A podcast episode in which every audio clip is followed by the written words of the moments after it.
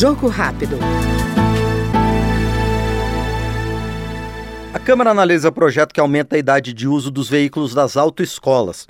Hoje as regras são definidas em resolução do Conselho Nacional de Trânsito, o CONTRAN. Na avaliação do deputado Abuane, do União de São Paulo, a medida vai ser uma forma de retomar o desenvolvimento do segmento, que foi duramente atingido pela pandemia.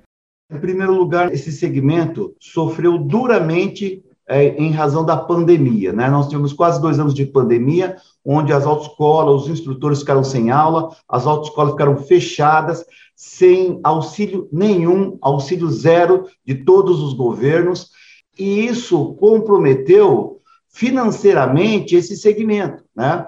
Então, primeiro ponto, seria uma forma de reconhecer aí o bom trabalho que o segmento de CFCs vem desenvolvendo, é, recompensar, ou melhor, compensar é, essa perda, esse tempo que ficaram parados os veículos, é, e, a, e, além disso, né, o, existe propostas do governo, ou, e encaminhamentos do governo, é, declarações do governo e de muitos parlamentares que o custo da habilitação é muito alto. Agora, nós temos que lembrar qual é o custo para se manter um CFC, o custo do processo de uma habilitação.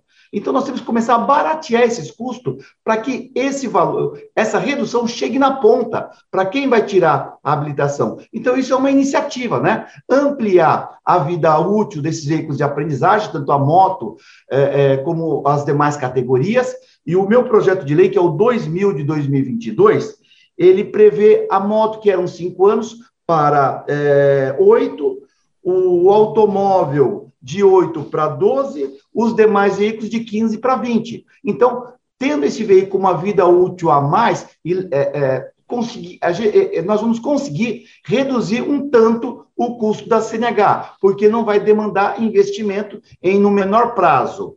É, e também, Jaciene, é, o governo, quando fala em de reduzir, que é muito alto o custo da habilitação e reduzir a habilitação, ele não tem que pensar só, nós não temos que pensar somente no aumento da vida útil do veículo de, aprendizagem. Nós temos que pensar também na isenção do IPI para esses veículos. É, além disso, reduzir a burocracia do CONTRAN, porque é uma burocracia violenta. Então, esse gesto do deputado Aboane é simplesmente para colaborar é, com a redução do custo da habilitação. Este foi no Jogo Rápido o deputado Abuane, do União de São Paulo. Jogo rápido.